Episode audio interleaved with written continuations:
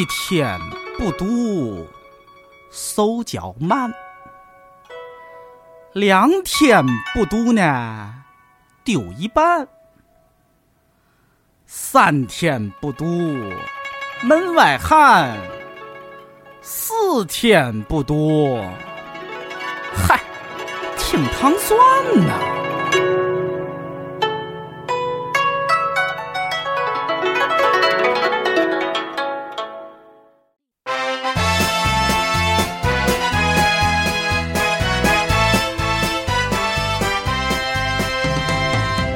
欢迎收听《糖蒜夜话》，我是瑞叔，我是尹丹。嗯，今天这个 背景音乐呢，非常欢乐。对，是为了那个配合我们今天的一个特别呃特殊的一个嘉宾哈。嗯，介绍一下自己吧。呃，大家好，我叫赵敢娥，我毕业于中国人民公安大学，然后现在在呃帝都，在帝都任刑警。嗯。这个当时瑞叔在知乎上发现你的时候，就是你在知乎上回答了很多问题，是吧？对。所以你们工作不忙吗？当然是很忙的，但是那个工作生活一把刷，都不能落下。因为因为因为这位这位赵警官啊，可以这么叫吗？可以可以，姓赵是真的。那个，我觉得不是一般的景观，就不是一般我们传统意义上就传统想象中的那种景观啊。就是因为我为什么能在知乎上关注他呢？因为我在知乎上关注了仨人，一共。那两个是谁啊？呃，嗯，一个是跟那个减肥健身有关的，反正公安系统就你一个。哦，嗯，那我非常荣幸。那个，因为因为我其实特别喜欢这个这种。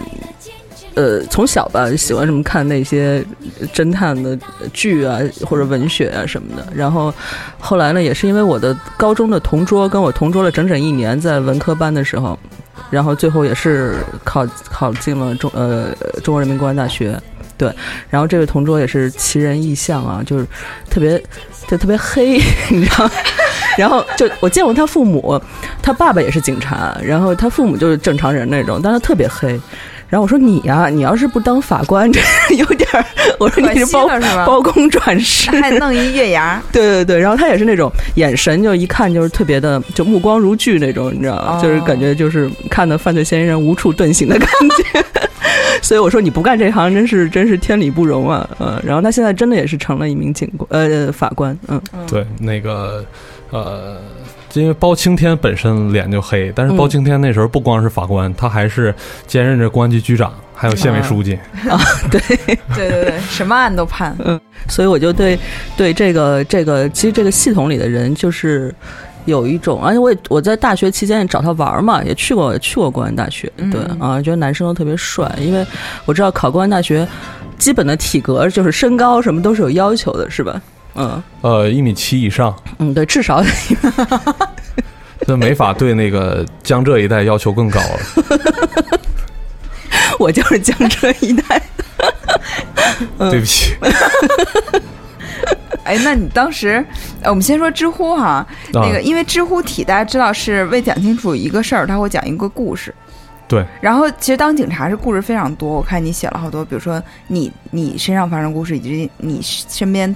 同事发生的故事什么的，对，那你是怎么开始想在知乎上回答这些问题的呢？呃，因为我先解释解释为什么我叫赶鹅吧。嗯嗯。呃，因为就是，呃，我接触的大多数都是命案，呃，每一个命案背后都有一个特别死心眼儿的人。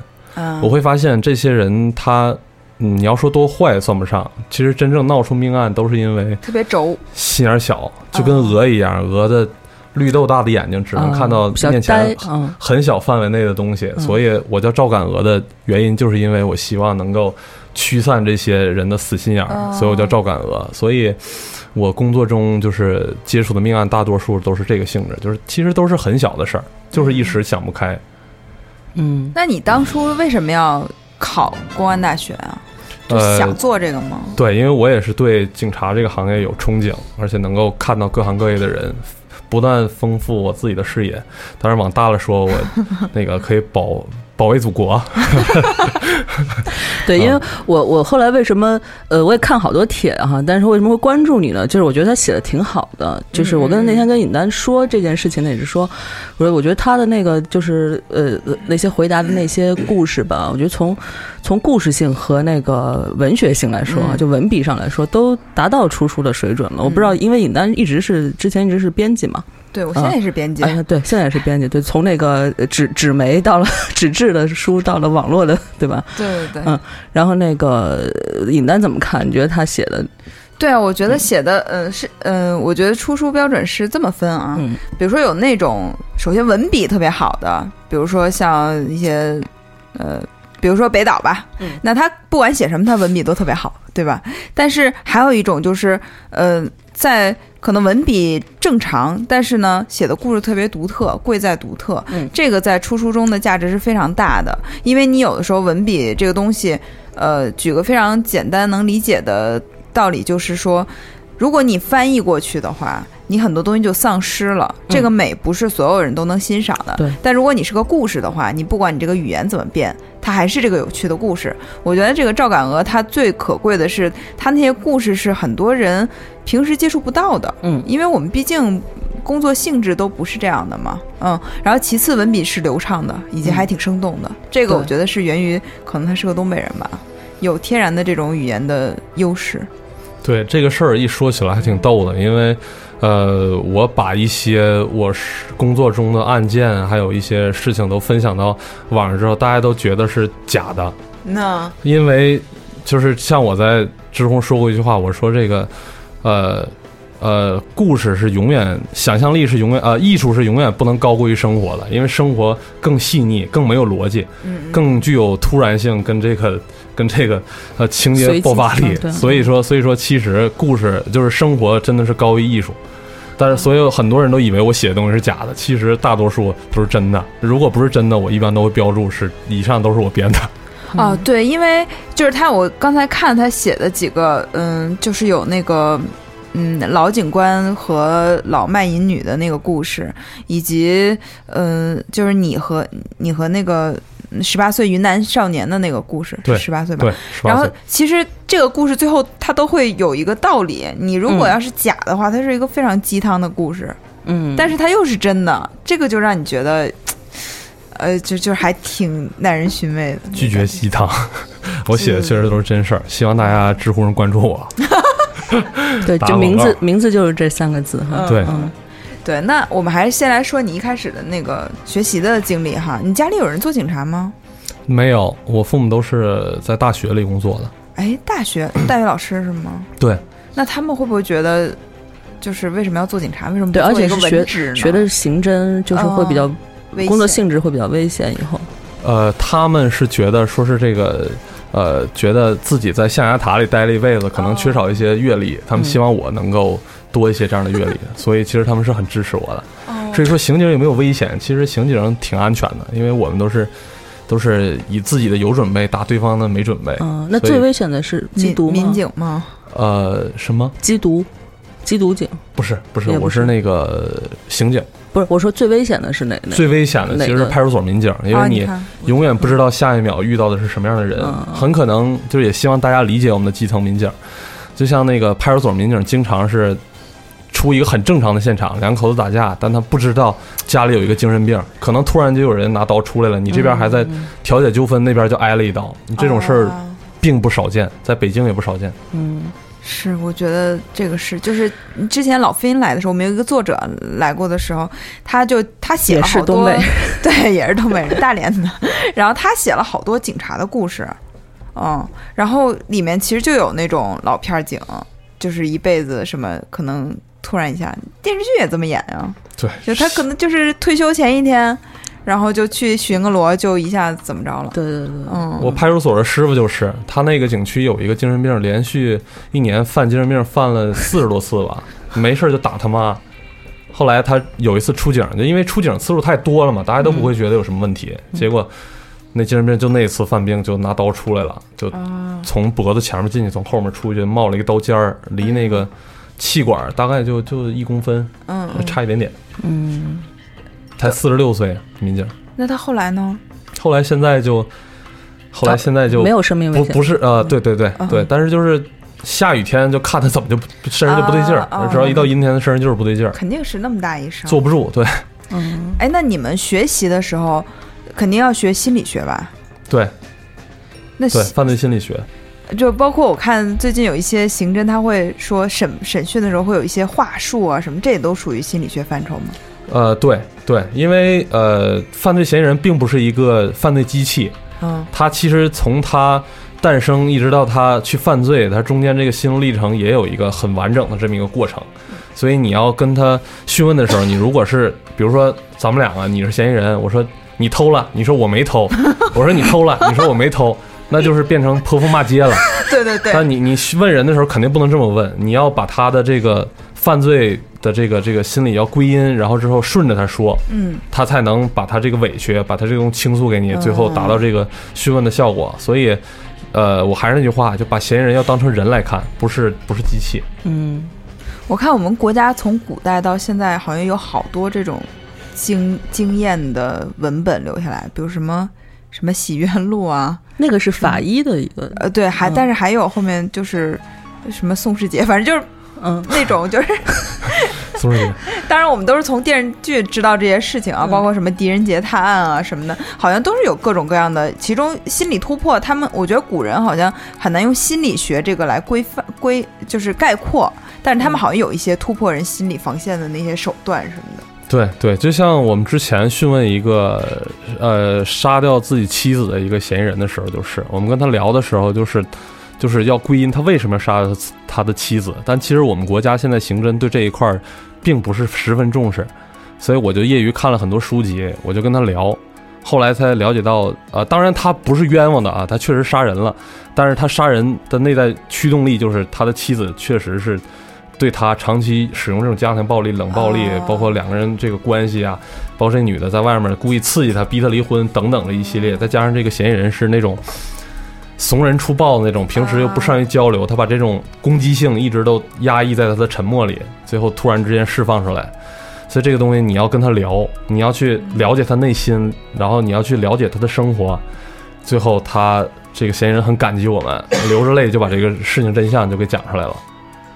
他其实也是一个做了一次心理疏导的感觉，对，终于有人听他说这些事。对，因为没人听他说什么，大家都很关注的就是你杀没杀人，你刀放哪儿了，然后你你你你杀完人之后往哪儿跑了，那个在哪儿会留下影像，大家都呃更注重证据这一方面，嗯嗯证据的固定。但实际上，呃，他的心理是每 我觉得每个嫌疑人的经历都能写成一个很好的故事，因为确实是都呃。不是说逼到一定程度的人也不会杀人。嗯，我觉得早有人听他说这个，就不至于等到你们这时候才。对，我觉得他可能需要一个倾诉的对象之类的，或者婚姻书叫什么婚姻。呃，就是对，就是国外特流行那种婚姻指导啊什么的，然后手拉手聊一聊，哭一哭什么的。当然，他杀人肯定是不对的，肯定还是一时想不开，陷入死循环。就像我之前文章里写的，死心眼儿。对，抓出来死心眼儿，有一件事就是特别轴。嗯，他就在这个轴的过程中不断遇到挫折，这种挫折就加强他内在的这种攻击性。嗯嗯。那很多人你看起来是很普通的，就是很沉默，完了很老实，但这种人往往就是因为他这种老实。嗯。就是不善于发泄、沟通自己的情绪，就把自己的这种攻击性给压抑在他的本性里，所以容易酿成大祸。嗯，好像前两天我看网上有一个是咱们民国时期吧，就是说犯罪嫌疑人的面相，就是分析是那个魔咒那个吗？呃，魔魔老金的那个《北洋异行录》是我我不知道哎，反正就是有人发在网上有图，就比如说长成什么样的人会犯什么样的罪。你觉得好像现在犯罪心理学里边也有一个统计是吧？有就是面向对对脸对那个呃，这个是犯罪心理学的祖师，就是叫隆布罗梭，他曾经就是对这些嫌疑人进行归纳总结。我发现他很多东西跟中国甚至都有相通的。你比如说中国说老话叫脑后生反骨，说脑后面鼓出来一大块的人，通常攻击性还有这个这个。比较强，而且就是很不忠诚，嗯，然后之后呃道德品质不好，然后这龙布罗索也提出过这个观点，就是说他觉得脑后鼓出来一块的人会比较有犯罪倾向，有犯罪欲望，是这样一个说法。但是现在呃，他因为他采用的实证的方法，他是对这些死刑犯解剖，完了之后统计得出一个结果，到底到底有没有内在的东西可以做根据？这个他也没。他也没没回答，跟星座差不多。对对对，这东西挺悬的。但你要说没有吧，就是很多方很多警察老警察都有这个感觉，就是他一搭眼儿就能看出来这个人不对。不对劲儿，呃，包括长相什么的，他他他他卦象，对对卦象，他还是还是有这方面，可能也是职业本能，我觉得，嗯嗯，因为比如说他一个人，他老琢磨一件什么事儿，他就跟完全不琢磨事儿的人就不一样，因为你罪犯的话，你心里是有负担的，我觉得跟普通人相比的话，罪犯是很有负担，对啊，所以他肯定表现出来他那个神态，我觉得长得不一定是完全有什么不同啊，因为都以两个鼻两个眼睛一个鼻子的，但是你要是神态什么就。会，我觉得有区别。嗯，对对，因为那个我们之前派出所有一个老民警，那时候就是号称叫南城神捕，大家都可以在网上查一下。他就是他半夜两三点钟在晚上开车巡逻的时候，只要一打眼看着对面这个人，他就大概知道这人有没有事儿。他就这样，就一年里面最多一年是抓了五百多还是六百多个人吧，平均每天晚上都能抓到人。那当然了，后来我们也总结了一下，半夜两三点钟在外面溜达的好人也比较少，但是但是这个这个概率还是比较低的，他还是从这里面他能分辨出哪些是好人，哪些是坏人。哎，但是他这样会不会很危险啊？因为他比如他巡逻的时候，他就觉得这人不对，然后那你也不知道这人有没有枪或者其他武器什么的。呃，北京呃控制枪控制的很好的。就是从来没有过嫌疑人拿枪持枪攻击的记录，至少最近十年都没有了。嗯，呃，你要说危险，危险性是有一点，你尤其是抓现行犯的时候会有一点。你像之前就在前几个月，我还在大街上还抓过一个贼，就是当时我们是在蹲守一个猥亵妇女的一个嫌疑人。哦，他这个这个嫌疑人是专门就是 在那个小区外面等着女的进小区，他在后面跟着。他挑那种穿着紧紧身裤的那种女的，完了把这个女的推到电梯里之后，他就把这女的裤子脱了之后，嗯，这个不知道能不能说，就是用嘴对对吧？然后猥亵猥亵对方，猥亵完之后他就跑。哎，这你好像写过是吗？我写过，呃，就是我在蹲守这个人的过程中，特别巧，就在他出现的前半个小时，我发现了另一个。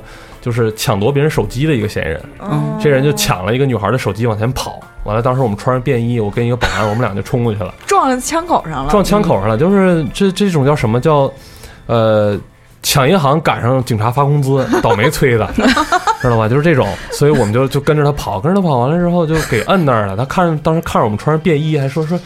说说大哥，有为的群众啊，说大哥，那个我把手机还那女孩，说你们放我得，他不知道我是警察。嗯嗯。完了之后，我把那手铐从包里掏出来，他他特别奇特别奇怪的眼神看着我说：“ 大哥，你自个儿上街怎么还带这东西？”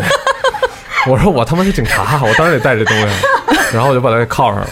完了之后，就紧接着又过了半个小时，我就把那个猥亵妇女的嫌疑人抓了。当时我不知道的是，这个吸毒的人有艾滋病，有末期梅毒。完了之后，哪个哪个？就是那个小偷。那个小偷抢手机那个啊，对对对，他他身上有很多病。完了之后，我把他抓起来的时候，从他身上搜的时候，搜出来一个眼镜盒，那眼镜盒里有一支针筒，我知道他是他是呃长期就是吸毒啊，长期吸毒，就给自己打海洛因的。我说孙子怎么跑那么慢，体质也不太好啊。哦，那这个真的是算是那你看身上有事儿，他就不应该。再给自己招事儿嘛？嗯，对，但是有一定危险性，就是警察抓人的时候，他一定是我之前就犯了很多错误，比如说抓人的时候都是，呃，从后面过去抓着他的膀子往回拽，但是警民警就有就有人因为这个出过事儿，因为像偷自行车的，包括偷那个盗窃车内财物的，很多人手里都有这个类似的工具，相应的工具，你给他抓过来的一瞬间，他可能顺势就，就是往你怀里借力，就这一下。很可能就有生命危险，所以就是后来我们都是踹，都是往那个膝盖以下踹，嗯，争取给踢倒。你看那个解救吴先生了吗？没看，他们在那个就是蹲守那个犯罪嫌疑人的时候，也是隔老远跑跑跑，然后踹，就是感觉特别狼狈，但是就把他给制服了。对对，那都是老警察，都是都是有。那个电影你看了是吗？看了，那个基本上就是真实的，呃，特别特别真实。那里面所有的情节都跟原来的发生的故事几乎一模一样。没有，就是不耍帅，但是有效。但是没有 那个呀，生命将永远和你牵手，这个没有。什么叫生命？原来那不是吴若甫吗？嗯，对，吴若甫他牵手。对，然后那个徐涛带着警察，他跟着警察一块儿去的。然后他不是那个就就是北京台那节目嘛。然后他见吴若甫第一句话就是说：“生命将永远和你牵手。”那个是呃反恐现在的副总队长曹志刚，那很多人都看着他大海报贴在墙上，很多地方都贴了。他就是这个案子的主角，不知道那个电影里有没有出现，好像是出现了，我记得，但是演了一个配角。嗯啊，我曾经还在一起解救一个小女孩的故事里面，呃，这是一个案件里面碰上过他。哦，特别严谨，特别聪明，但是不善于言谈那么一个人。哦，我对他印象特别深，见到偶像了。我听着还就是挺有意思的哈。哎，那你们会学格斗术什么的吗？呃，这必修的吧，应该是。对，大大大大学四年，我们更多的还是钻研文化知识去 啊啊，所以格斗学的不太多。我们学的主要是怎么合理的摔倒啊，就是擒拿碰到碰到意外的时候，不是不是，是我们自己摔倒。就是你碰着事儿的时候，比如说从车上滚下来，或者别人你从别人打你一拳，你怎么样摔倒卸力，怎么样不伤害自己？啊，就是不帅，但是有效，就因为保护自己是第一前提。是对。哎，那在你这么多年的这么多年的从刑侦工作中，对对对，包括或者你听说过的哈，有没有就是那种嫌疑人？就现在就最最。就是其实，在老百姓当中最火的，就是我们这些这些人最关心的，可能不是那种，比如情财仇这种很简单的那种杀人案件。他比如说有有那种，就是他没有什么理由，就是他是一个他觉得无矛盾连环杀人杀手。对对哦，就是类似于这种。北京呃，我知道的最最近的一个是十几年前有过这种。哦。现在因为这个呃监控录像安的比较多，而且科学技术在进步。所以这种连环杀手还没连上环就抓上了，很少。而且客观来说，北京现在人口密度太大。你说你想在哪个地方就是，呃，毫无踪迹的做一件事不被人发现是极其难的，几乎没有这种可能性。嗯，对。上一个还是不是就是咱们知道的比较有名，就白银那个落网了吗？对对对对，那是很多年前的，而且他们他落网的契机也非常偶然，不是他一亲戚。偷东西落网嘛，就一查 DNA，他的叔叔大爷家孩子就是属于父系那边的嘛，对对，比对成 DNA 了。所以我们现在 DNA 技术怎么样啊？DNA 技术很很好，很好，是吗？所以你说现在呃，比比十年前、二十年前那是不可同日而语了。那跟有专门的实验室，那跟美国电影和英国电视剧中的那些能比 CSI 那种，对对对，能比能比。现在我们基因是十三对儿吧，十十三点。就是就是这个一个基因比对的误差在，呃十万分之一以下，能控制在这个以下。哎，但是我有一个问题，就是。那我的基因也在这个基因库里面吗？不在，不他是要犯过罪才有踩踩踩你的那个。对，就你小偷小摸什么也会踩一下，是吧？对，传说现在好像北欧一些国家已经达到了，就是出生就就踩指纹、踩基因，完了之后踩踩这些东西啊。中国人实在太多了，对，踩不过来，累死了。嗯，对 对，特别是就是就算推行，也是从大城市开始，就他先把犯罪率低的那帮人群先踩了。哦，广大农村可能踩不着。白银案就是嘛，白银案当时踩了上万人嘛，我说，嗯嗯，他这工程挺大的。那天我其实咱们上次录节目的时候我也说了，豆瓣上有一个帖特火嘛，就是说那个嗯，外国人看了震惊，中国人听了沉默的那个，就是说中国晚上特别安全。就中国治安比较安全，像外国好多国家，包括一些发达，比如说美国、英国呀，你到晚上过了，比如说九点、十点，啊，都不要出来了，就很危险，地铁什么都不要坐。然后他们说震惊于中国的治安，比如说单身女孩可以晚上坐末班地铁回家什么的。对，这在在国外都不可以想象，纽约什么都一样。对，然后我就我不知道这有没有人种上的考，我总觉得中国人不是不是中国人，就是东亚这块都比较怂。就是，比如你想黑人什么，美国犯罪率高的这帮人，这黑人就是很猛啊，就是很冲动啊什么的，不是说怂啊，就说比较温柔。对，我觉得可能跟农耕、农耕、农农耕、农耕文化，我今儿怎么我也不是江浙地区，呃，可能跟农耕文化有关系吧。呃，有点这个我就不太了解了。我能说的，我理解的就是因为北京的命案破案率是最近几年都是百分之一百。嗯，所以就是客观上，我觉得会有一个震慑吧。所以还北京还是很安全的，是吧？北京是非常非常安全的，在这个两千万人口的城市里面，绝对是首屈一指的治安。啊，嗯，那我们就放心了。嗯，对。当然，那个很多人都咨询过我，尤其是女孩儿，说这个碰上夜路，碰上有人尾随呀、跟踪，觉得不安全，这种情况下怎么样？我当时就给过他们建议，我说，呃，虽然北京治安很好，但像刚才我说的，也有那种猥亵呀、呃抢夺呀这种事儿还是有的。他可能不敢做命案，但是这种事儿也有的。我觉得碰上这种情况呢，如果后面有人尾随你的话，打电话，第一时间打电话震慑他，就是因为。他尾随你，本质上他胆儿其实是很小的。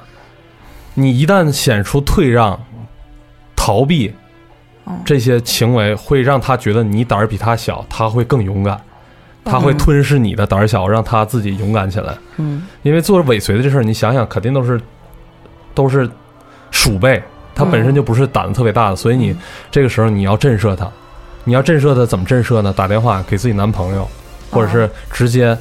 呃，打给自己的住在附近的朋友，大声说话，说我现在在哪儿哪儿哪儿，嗯。什么什么情况，完了之后就就对他造成震慑，嗯，这样他就一般就不会不会敢。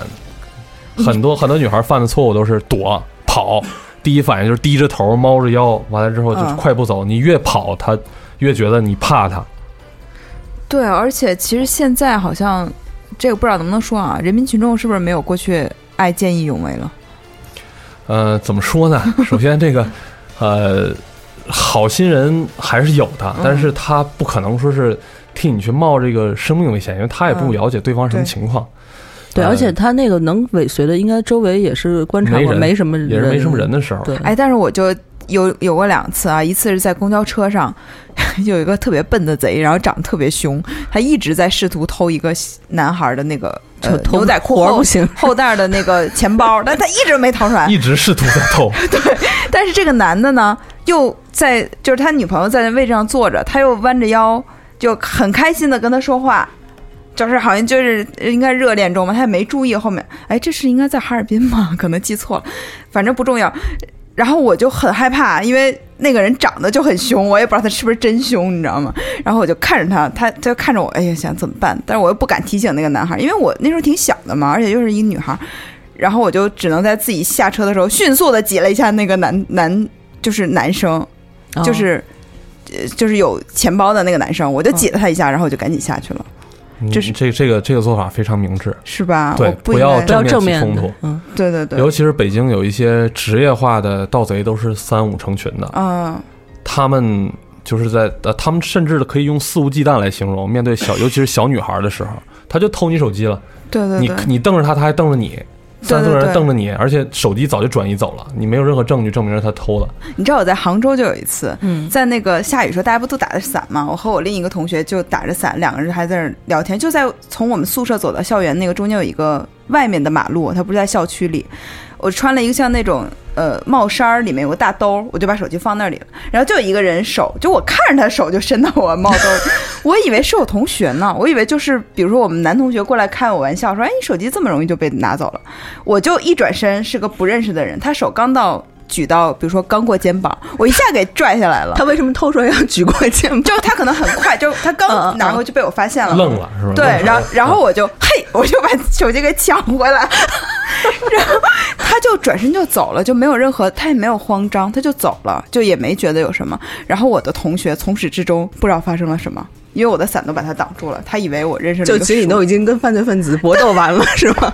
然后那边也没有。对他以为我看着个同学打了一声招呼呢，特逗。小偷的惯用手段就是这种，从公交或者是呃拥挤的上班路中，他们的惯用手段都是两个男的在前面挡着你视线，嗯，把你注意力集中在前面，因为两个人就是挤着你蹭着你，然后在你前面挡着你，你这第一反应肯定是想。怎么从他前面过去？你的注意力就都在前面。这时候后面有人把你手机偷走，然后迅速把手机转移给另一个人。哦，所以你就算知道是谁偷的都没办法。他们三个人合伙拿眼瞪你，对，小女孩，你报警，警察来了，手机不在这儿。对对对，你也没什么办法。所以就是手机这种贵重物品这些东西都不要说是放在露出来的地方。是我再讲一个我的行吗？因为我的故事有点多。我有一次在公交车上，然后我要去跟同学吃饭，我身上就带了一百块钱，就是放在钱包里，在羽绒服的兜里，羽绒服是可以拉拉锁的。然后我在下车的时候发现我的羽绒服拉锁开了，就那个然后钱包没了。当时大家还没有开车门，我就说我的是。我说谁拿了我的钱包？急了。我 说谁拿了我的钱包？我钱包没了。然后好像有人说啊，意思快点下车吧，什么什么。我说不行，我的钱包没了，因为我就一百块钱，要么我怎么办呀？没有办法，他请客吧。然后后来我再这是两个故事是吧？对。然后我再看我那钱包就在我的座位旁边，就是不是我坐的那个地方，是可能他拿了钱扔了，是我觉得没拿钱，就因为可能一切发生太快了，他也没想到我这么猛。啊，就是给我扔了。啊，是，对我见过，我没有不是亲自经历的，但是见过，就是被发现了之后，顺手就马上就扔在地上，说不是我，是我震慑了犯罪分子吗？是是是是，我有一次就是把那个也是在拥挤的公交车上，然后就把那个就感觉有一个包有一个手在我包里，然后就把手拿出去了，然后 把我拉着。所以你看，这种小偷小摸还是碰上你们是贼的失误。你们俩都挺生猛的，其实也不是故意的，就是当时还不是故意的，都把人手拿出去了，还不是故意的？不就是对我就他在我包里嘛，我就拿出来，就把包拉上，就对，你都没回头瞪他一眼？呃，就是先想着钱的事儿啊，就对，没有回头啊，对。内心比较平静的，对我还是把注意力集中在那个广大的那个群众这儿吧，因为你们两个，我觉得不需要教这个案例，不是都挺都挺厉害，不是典型啊。对，嗯，那我们接下来就不说我们俩的故事了啊，回到广大人民群众这一块儿啊。那所以你的建议是，就如果遇到一些，比如说抢劫或者是偷窃的这样的行为，呃，应该怎么做呢？抢劫的话。没有什么特别好的办法，我只能建议女同胞们不要不要带着特别名贵的包啊什么的去去来走夜路。啊，这个这个客观上避免不了，肯定是有骑摩托车抢劫之类，这这种抢夺这肯定都会有。呃，要说其他的建议，就是为什么要走夜路呢？还是多结伴而行吧。嗯，是是是，对，有的时候这个晚上就是特别。会遇到特别奇怪的人，他不一定是有什么像啊要害你的心，但是也吓一跳也怪可怕。他在看你下一步的反应，嗯，就像就像那个我说刚才讲那个猥亵妇女的，就是他都会看你的反应，你的反应是强硬，他就会退；你的反应是弱。越来越弱，甚至逃避，他就会他就会跟着。就跟当年是有一个朋克姐们嘛，就王月是不是？迪蒙，嗯，然后在车上遇到了老流氓、色狼什么的，然后朋没想到是一个朋克，你知道吗？就抓那老头的脑袋，啪啪往那个 往那个公交车那个杆上撞什么的，让你压摸我什么的。啊，这个挂盒的主唱的那个是不是挂盒主？啊，这可以剪了，我觉得，我这留着，这太逗了。对，老头也眼眼眼神也，就是眼力劲儿也不行啊，嗯。而且你看，之前好像是在香港地铁上有几个，呃，印度人吧，还是是菲律宾人，也是猥亵妇女，然后就被。就是香港的民众就拽出地铁，然后狂揍，就一帮男的就那人围着揍，三个人嘛，就狂揍那样的。这个行为不建议啊，因为这个不属于正当防卫范畴 了，已经。呃，犯罪事实已经发生了，你可以控制他，但是你如果打伤、打坏他，很可能负法律责任。啊，对对对，防卫过当啊，或者是嗯。好，那我们说点。那如果自己受害人本身这狂揍吗？受害人自己揍那个就阻止不了了。那属于正当防卫吗？老大爷怎么惹这么一个呀？女朋克嘛？嗯，就是，无法安享晚年。嗯，可能以后就这个犯罪，这个这个这事儿可能就不干了，也挺好的。嗯，对，嗯，还是说点那个，就是你在办案过程中遇到的比较有比较离奇的事情吗？有，呃，有一年我出现场是有一哥们儿死在粪坑里了。这个事儿也是给大家提个醒，当时 旁边还有一个哥们儿满身是粪，完了之后特别无辜的眼神看着我们，我们都特别想知道发生什么事儿了。后来他讲了之后，我们才知道，说这哥们儿在厕所，就是你知道，呃，北京现在五环外还有这种就是像公厕所的那种地东西，就是其实就是一个屋上，下面挖了一大坑，里面有粪，就是这么一个地方。然后之后那哥们儿在那儿蹲着蹲着如厕的时候，然后抽抽了根烟，然后烟头往下一扔的时候起火了，氨气 爆炸了。完了之后这哥们就飞起来了，然后脑袋撞到墙之后又一个猛子扎进去了。扎到粪坑里了，他是拼命的在往外游，游到那个脑袋马上就要游出粪坑的时候，就就死掉了，就死的特别惨。呃，这个事儿其实挺挺 挺悲惨的一个事儿，但是我给家大家讲这事儿，就是希望大家提个醒，就是不要在厕所里抽烟，这有一定危险性，会点燃沼气。后来这哥们儿死了之后，旁边后面后后续的事儿还挺有意思，因为那个旁边那哥们儿就是无缘无故被崩了一身粪。就是快崩飞了，崩到一个角落里，然后在那个角落里瑟瑟发抖。然后民警到场之后，那法医说说说咱想想办法把这尸体弄，把这尸体先弄出来吧。因为那死去那哥们儿那个脚露了一只脚在外面，说怎么怎么能把这哥们弄出来？完了说死者家属到了之后掏了二百块钱，说那个谁把这个尸体拉出来给谁二百块钱。嗯，旁边那个被崩一身粪的哥们儿说那这活还能给谁呀？那就给我吧。然后他就去，就直接就把那那那哥们儿给拉出来了。拉出来之后，片儿警去了，说说兄弟，你真是一个热心肠的人。说这样吧，说那个我给你安排一地儿洗澡去吧。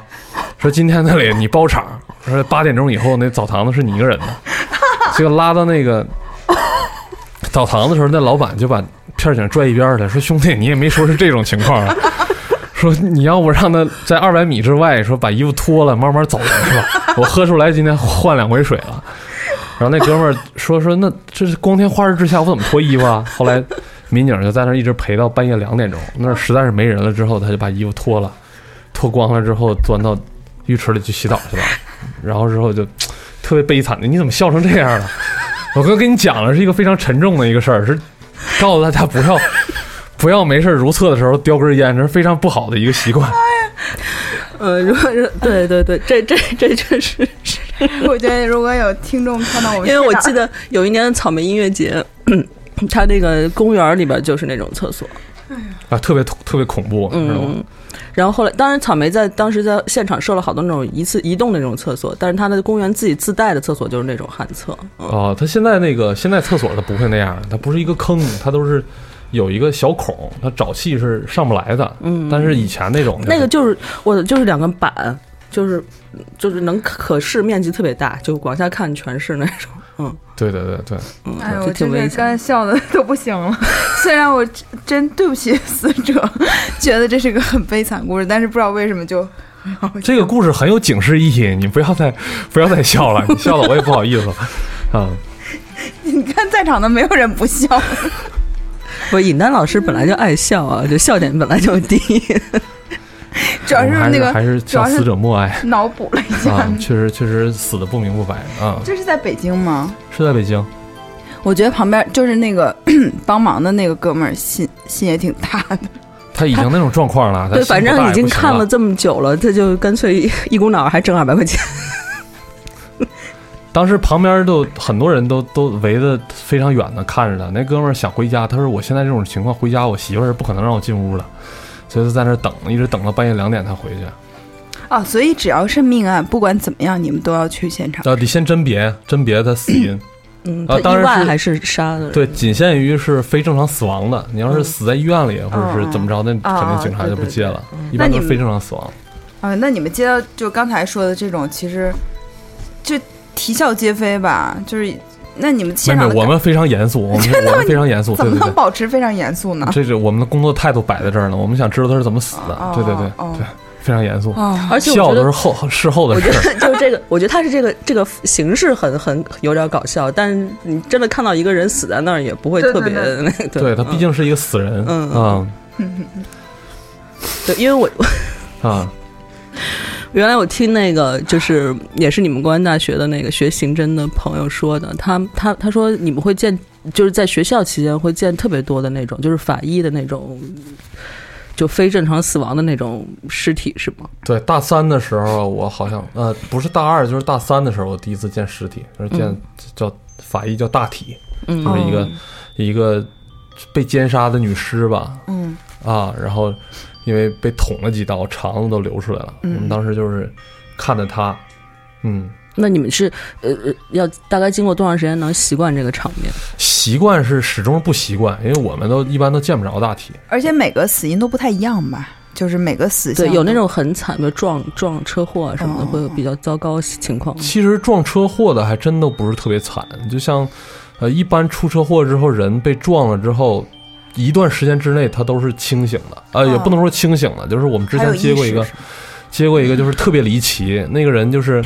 在那儿走了很很长一段时间，像一个幽魂一样，走了大概三四个小时。哦，但其实写了那个。但其实他当时已经就是被撞的，就是已经不正常了，脑子什么的都已经不正常了。他他很可怜，他就一直看着旁边有人开车从他旁边经过，他就想去求助，但是他又不知道说什么，因为他脑子是糊涂的，他就拖着一条被撞断的腿，对，流浪汉拖着一条被撞断的腿去找找人家，找了到了跟。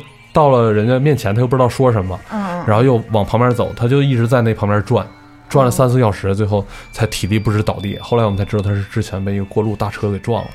那后来找着这车了吗？找着了，后来交通队找着了。哎，这样都能找着？他不是离开那个案发很远了吗？有监控吗？路路路上？对，那个那个人，我觉得那个死者他当时的心态就是不太想走远，因为他也走不远，嗯嗯，所以他一直在那转，而且也是可能也是希望给我们留下一个线索。哦，因为他走的太远的话，我们就不知道他在哪儿，在哪儿被撞了。哦，因为三四个小时的录像就不是不是特别好调。嗯，后来我们通过调录像找到这辆肇事车，然后把这个司机给找到了。嗯嗯，哎呦，这个其实听着还挺难受的。嗯，对，其实特别难受，因为他他很可怜，他被撞糊涂了，他想求助，但他又不知道说什么，他就往人家车，比如说有车停在旁边，他就往前面凑，完了之后想跟人聊天，想跟人说，但他说不出来话。然后之后就就那样一个状态，但实际上那那里面的，假如说人是一个机器的话，它里面零件已经都坏了，嗯啊，就只能只能死。因为我有一个同学是那个呃跑社会新闻的，经常就会比如说哪儿发现尸体或者哪儿发现命案，他就得到现场，就是在记者嘛。嗯，对他就是没跑这种，他都后来跟我们讲，他都心情特别沉重，然后他后来把自己喝成了一个胖子。对，所以我我当时就刚才说，你说你父母是想让你接触社会，就看不过不一样的人生什么的。但我觉得你这就这个工作性质决定了，是吧？接触的都是都是阴暗面吧，就是没什么高兴的事儿吧。其实命案我们会会很理性的去面对这事儿。其实有时候我们比我们刑警也不太理解的是一些自杀啊，就是尤其是以前咱老一辈的人的时候，他们会说很看重生命，为了生存他们会。会很努力，忍辱负重，对，很很努力。但是现在很多年轻人生活好了之后，反而就是呃，刨除去一些抑郁症啊，我不太理解抑郁症这个这个领域，刨除一些抑抑郁症这个领域的很多人都非常非常轻率的就把自己生命就给交出去了。我之前接触了有一个呃河北的一个一个来北京工作的这么一个男孩，这个男孩就因为跟女朋友吵架，去买了一瓶百草枯。百草枯，我不知道你们了不了解，那个东西只要喝几毫克就会死。哎，现在是不是已经禁售了呀？跟敌敌畏一样。呃，应该是禁售了，但是呃，河北一些农村可能还有，他是在老家那边带过来的。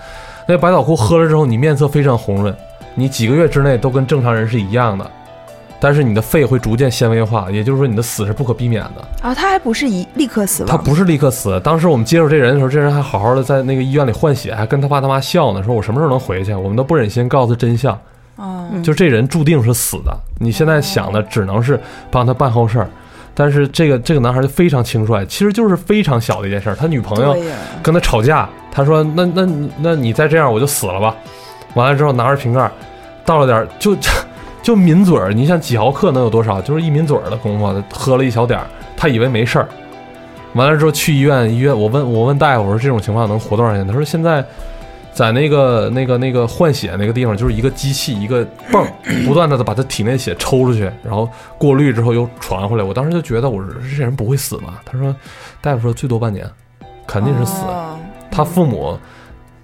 都也也都不相信，就要把这孩子接出去。我觉得可能是不太愿意接受这个现实吧，就也不听医生的，说咱明天就回家。不可能，我孩子现在好好的，能有什么事儿？对，因为你看是看不到的，你看看不到的。他最后逐渐的结果就是肺部硬化，然后。再也吸不进来一口空气，然后就窒息而死。但这个结果是很慢的，他可能需要六个月。你要体质好、年轻的话，八个月。但这个结果是不可逆的，嗯，一定是是这种结果收场。所以就觉得太轻率了。对，因为我看之前有一个报道，就是说俄罗斯有那种网上说什么蓝鲸什么是就类似一个青年人的俱乐部、年轻人俱乐部，然后他就是散布一些消息，然后让这些呃青少年自杀，然后。而且自杀的时候还觉得自己特别，呃，特别特别厉害这个行为，然后还会在网上直播什么的，就这种，就是。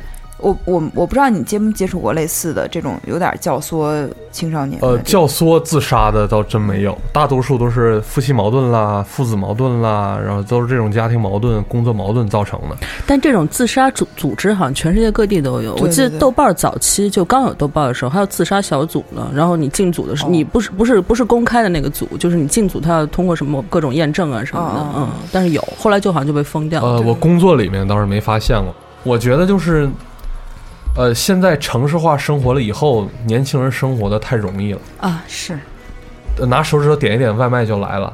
嗯嗯。然后在网上可以看各种各样的事儿，然后了解各种各样的事儿，躺在床上看穿越小说都能看一天。嗯嗯。他生存太轻飘飘的时候，可能生命价值对他们来说跟老一辈就性质不太一样。嗯。你说你是刨地，然后通过。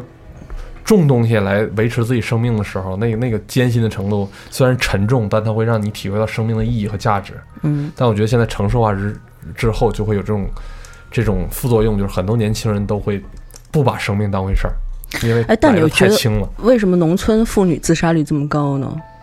就是动不动跟老公吵架就喝喝农 喝百草枯，就喝农药了什么，就这个这个率好像说是特别高的。我觉得都是因为一些挫折吧，因为，呃，农村现在客观的现状，我们也接过类似这种农村妇女自杀这种，就是因为，呃，传统观念跟现代观念的剧烈的冲击，很多女性接触了手机，接触了现在新兴网络之后，她会要求有自己独立的地位，但在农村传统那种思维之下，女人还是一个。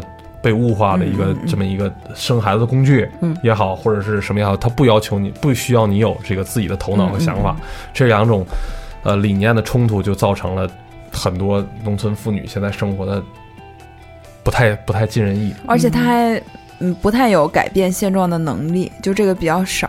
对他虽然说，他虽然说通过媒体接触很多，但他其实没有改变自己生活的能力。是是是，就是他相当于通过通过网络和信息，他知道了外面是怎么回事。他如果不知道，他可能没有这么他没有痛苦。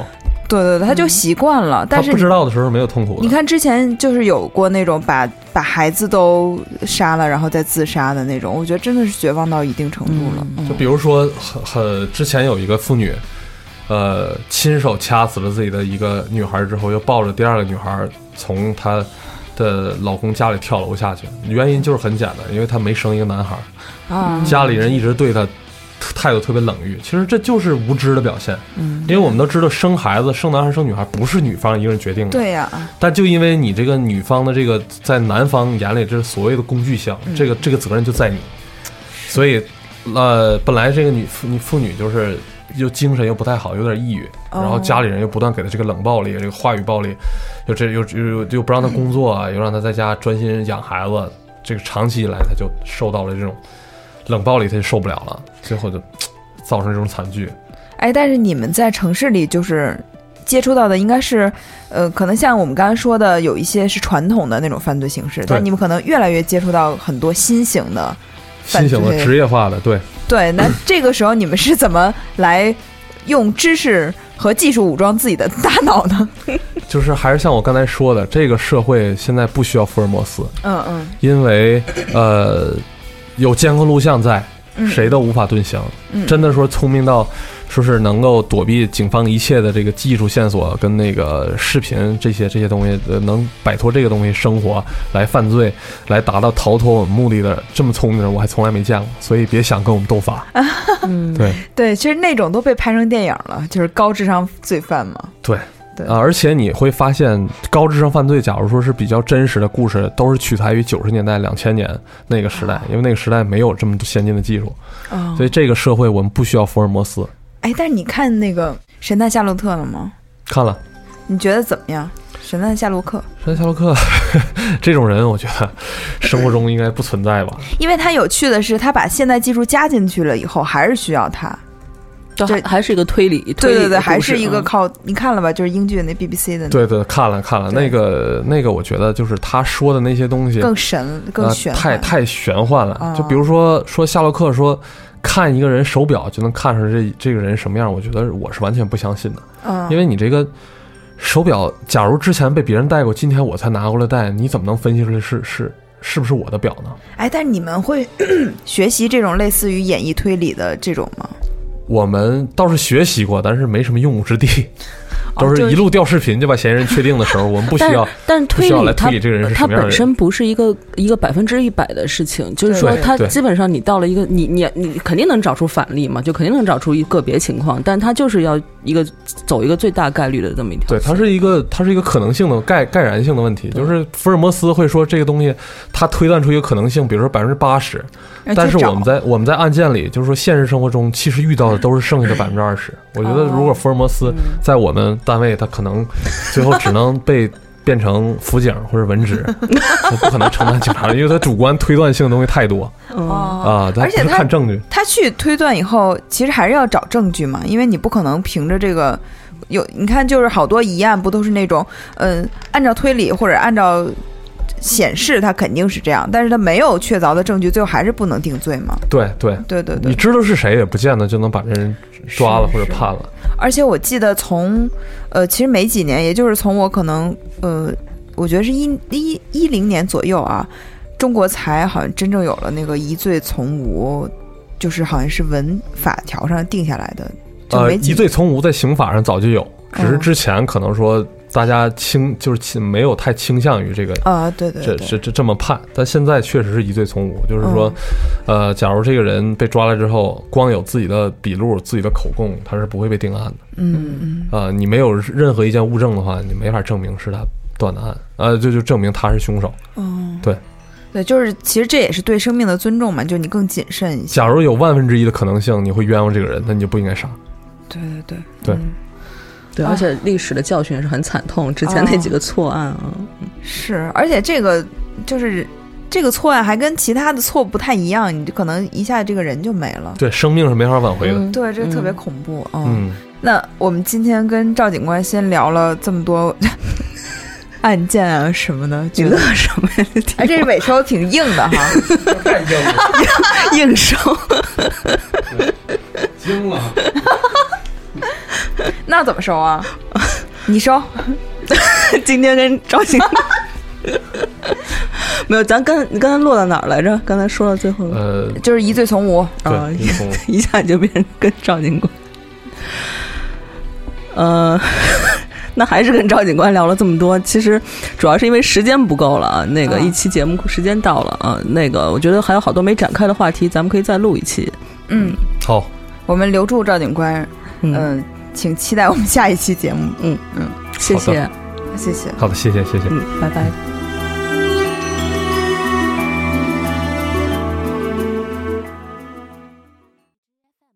更多节目，下载荔枝 FM 收听。